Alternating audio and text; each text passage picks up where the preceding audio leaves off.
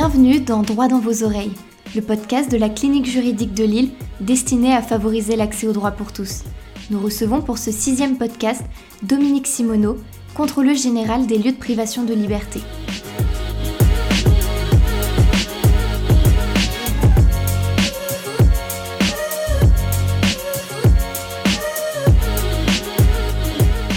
Donc pour cette troisième rubrique, on va vous proposer une capsule qui est plutôt tournée vers l'organisation du CGLPL dans un objectif de démocratisation du droit.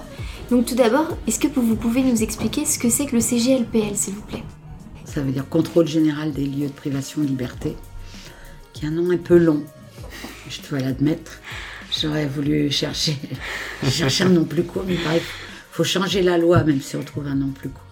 Euh, bref, euh, c'est une autorité administrative indépendante euh, ça veut dire qu'on dépend de personne. Moi, je n'ai de compte à rendre à personne. Personne ne peut me donner ni d'ordre ni d'instruction. Euh, je peux me disputer avec tout le monde. Hein, je suis parfois assez belliqueuse. Et voilà. donc on fonctionne avec euh, un. C'est une équipe sensationnelle, je trouve, parce qu'elle recouvre tous les corps de métier qui, couvrent les corps, les, les, lieux qu'on visite. On a des médecins, des médecins psychiatres, des avocats, des policiers, des magistrats, euh, judiciaires et administratifs. On a euh, euh, des directeurs de prison. On a des juristes, un peu de tout. des gens qui ont milité dans des associations, etc. Je vois comme question, vous vous demandez si on est politisé. Bah, on l'est à titre personnel, oui, certainement. Je pense pas qu'il y ait quiconque d'extrême droite au contrôle général. Non, je ne crois pas. Mais je, en tout cas, chacun fait son boulot euh, à travers euh, ce qu'on doit faire, c'est-à-dire le vérifier que les droits fondamentaux des enfermés, des captifs, sont respectés. D'accord, bah, je vous remercie. Donc, euh, pour résumer, c'est une autorité administrative indépendante, comme vous l'avez dit, qui est chargée de veiller au respect des libertés et des droits fondamentaux des personnes privées de liberté. Est-ce que vous pouvez nous expliquer, euh, dans un sens pratique, concrètement, quelle est la mission, euh, quelle est votre mission à vous aujourd'hui? L'équipe compte 60 personnes, 30 permanents, 30 vacataires à peu près. Et tous les mois, on part, 5 équipes partent en mission. 5 équipes partent en mission. Donc euh, quand on visite par exemple une grosse prison, il faut qu'on soit beaucoup. Euh, quand on visite un commissariat, il faut qu'on soit beaucoup moins. Euh, quand on visite un centre éducatif fermé pour les enfants, mettons qu'on est cinq, et un hôpital psychiatrique, ben, ça dépend de la taille du service qu'on visite. Tous les 15 jours, donc, on part. Alors, soit on reste une semaine, soit on reste en moyenne trois jours dans les commissariats, et quand c'est une grosse prison, euh, on reste 15 jours, un gros hôpital aussi. Et euh, on voit, dès qu'on arrive, d'abord on ne prévient pas. Ce sont des visites inopinées. Sauf en ce moment à l'hôpital, parce que euh, les hôpitaux psychiatriques sont dans un état tellement chaotique qu'on se dit est-ce que c'est bien de rajouter mmh. des catastrophes aux catastrophes? Vous me direz la prison aussi. Mais la prison, euh, c'est plus facile peut-être de planquer des trucs. Euh, enfin, moi, je ne veux pas de visite annoncée. Donc, il y a que dans les hôpitaux où on s'annonce et encore, euh, on va peut-être en finir. Mais je tiens beaucoup aux visites inopinées. Donc, dès qu'on arrive, on s'égaye un peu partout et on commence à parler à tout le monde. Alors, pendant que le chef de, est un chef de mission et puis les contrôleurs qui, c'est un niveau hiérarchique qui veut dire que c'est lui qui coordonne tout, donc il s'occupe avec la direction de l'établissement qui est tout, et les autres, on part tous dans les coursives euh, ou dans les ou dans les chambres de l'hôpital ou dans les, on va voir les gamins, on va voir les détenus, on va voir les fous, on va voir les garder à vue. On est passé maître dans l'art de respirer les murs euh, pour savoir s'ils puent pipi euh, dans les commissariats par exemple. D'ailleurs, parfois on n'a pas besoin de renifler le mur, mais on veut savoir d'où ça vient. On vérifie absolument tout, mais des trucs idiots. Hein. Par exemple, dans les commissariats, dans les cellules de garde à vue, très souvent la chasse d'eau, elle se tire de l'extérieur. Faut appeler. Donc quand vous êtes trois, euh, deux, même un d'ailleurs, euh, Moi, je me suis assise dans des, des, cellules de garde à vue, euh, mais ignobles. On s'assied on se dit, bon, je vais choper quoi? La gale, la tuberculose, des punaises de lit. euh. Et pendant le Covid, euh, d'ailleurs, j'en ai profité pour qu'on fasse un, un lot à envoyer au ministre de l'Intérieur avec les 17 commissariats qu'on avait visités en 2021, euh, en lui disant, mais vous nous bassinez toute la journée à la télé avec les gestes barrières Ouais. et vous refilez les mêmes couvertures pourries euh, entre gardées à vue. Elles sont nettoyées une fois tous les, euh, je sais pas, trois mois. Les matelas sont jamais désinfectés. Et vous, et vous, vous osez nous dire de, de respecter les gestes barrières alors que les trois quarts des gens de garde à vue vont ressortir et vont se mélanger au public et, et vous faites quoi alors euh, Enfin bref, on visite beaucoup les centres éducatifs fermés donc pour les enfants. Euh, ça me soucie beaucoup parce que euh, on y retrouve un maximum d'enfants euh, qui ont connu l'aide sociale à l'enfance, euh, qui sont déjà euh, complètement fracassés par la vie.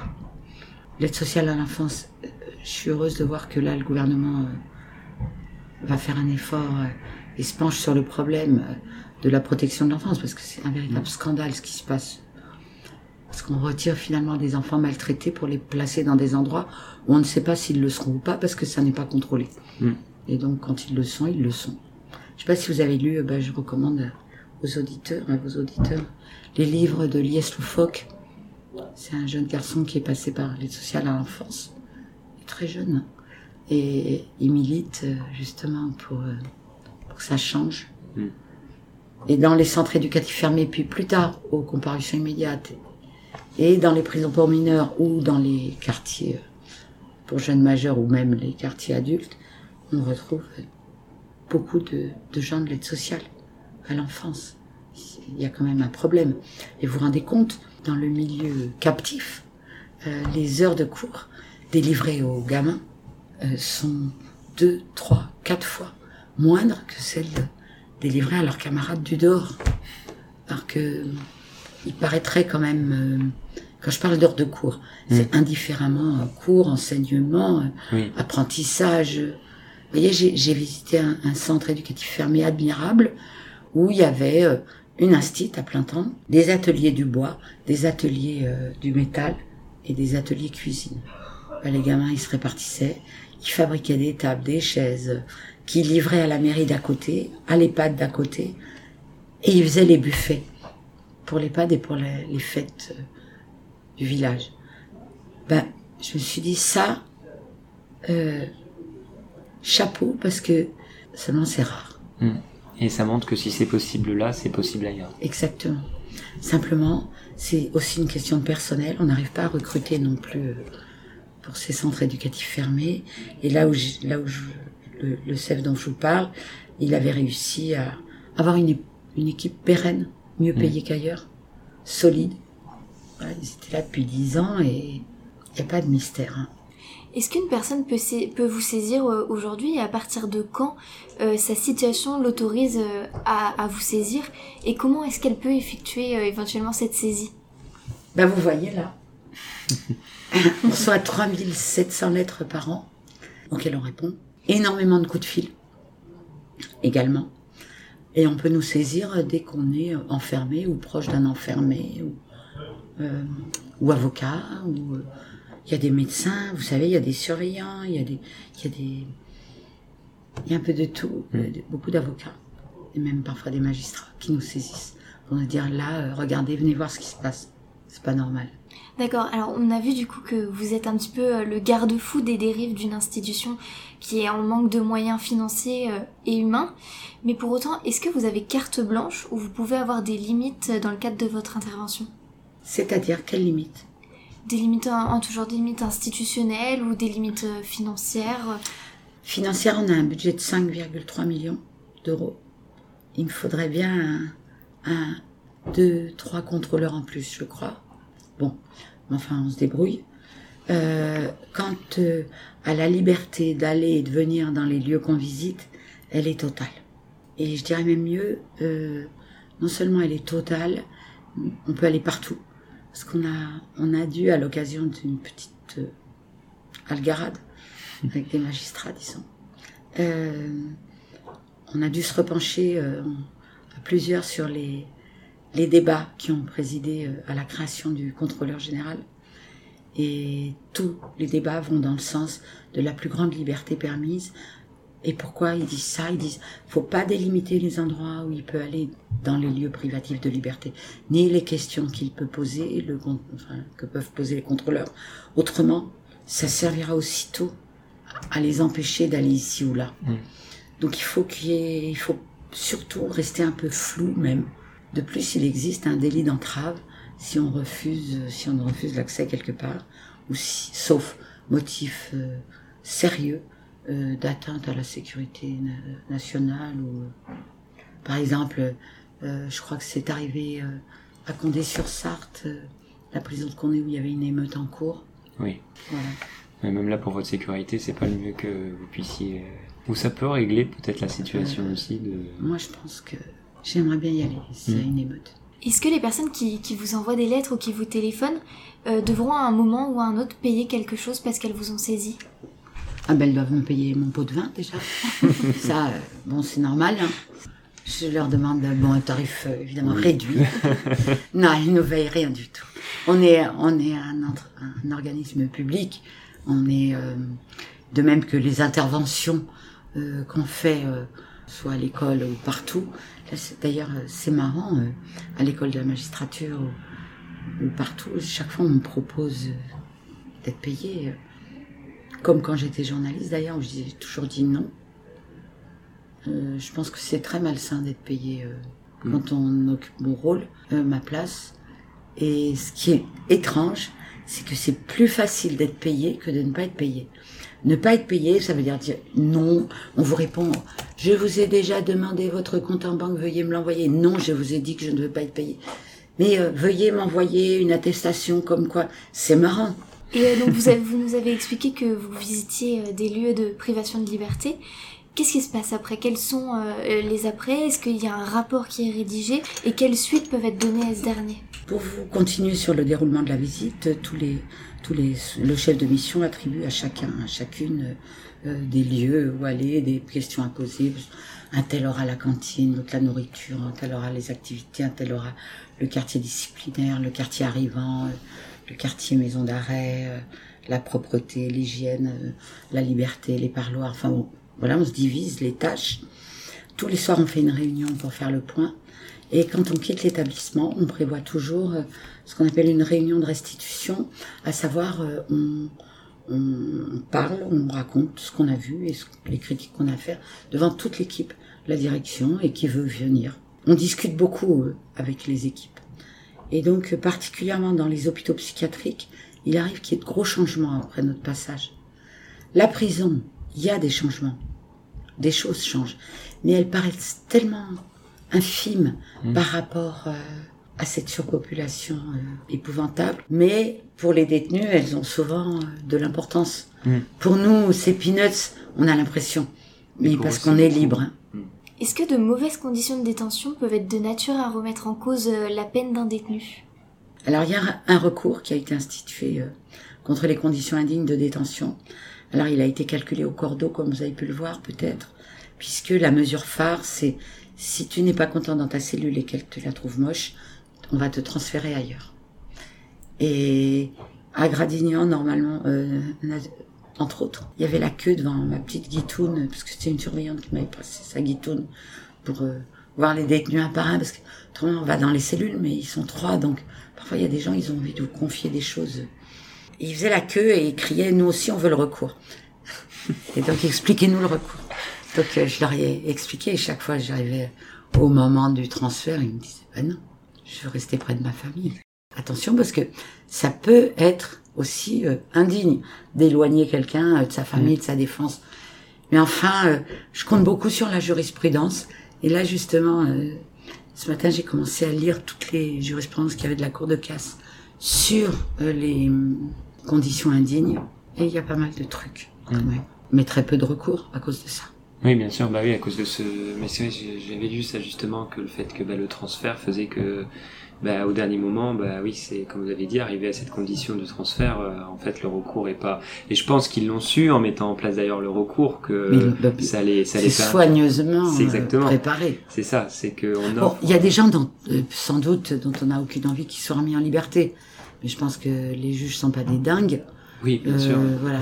Euh, et en plus, qu'on ne sait pas, euh, c'est ce que devient la cellule après. Si on remet quelqu'un d'autre, il faut compter sur la jurisprudence, j'espère. Et donc à côté bah, de ces rapports, de ce recours, vous pouvez également émettre des recommandations. Donc sur quoi ces recommandations peuvent-elles porter et quelles valeurs ont-elles? Alors, on a deux formes de recommandations. C'est les recommandations en urgence. Quand on arrive dans un endroit et que c'est vraiment trop pourri, là, on se dit, non, c'est pas possible. Cette année, ça a été euh, Gratignan et Bois d'Arcy, pour ce qui est des prisons, et un hôpital psychiatrique. Parce que quand on voit euh, des gens qui sont contentionnés, contenus, vous savez, euh, c'est-à-dire allongés, euh, c'est la pire des, des, des atteintes à la liberté d'aller et de venir. C'est- Moi, j'ai eu le malheur euh, de voir un proche contenu, mais c'est horrible. Ces gens-là, on pouvait, y compris des gamins euh, attachés, on pouvait les voir depuis, tout le monde pouvait les voir depuis le couloir. euh, euh, Il n'y avait pas de, enfin les registres étaient mal tenus, les, la loi n'était pas respectée. Et euh, donc euh, une dernière question avant de clore cette rubrique.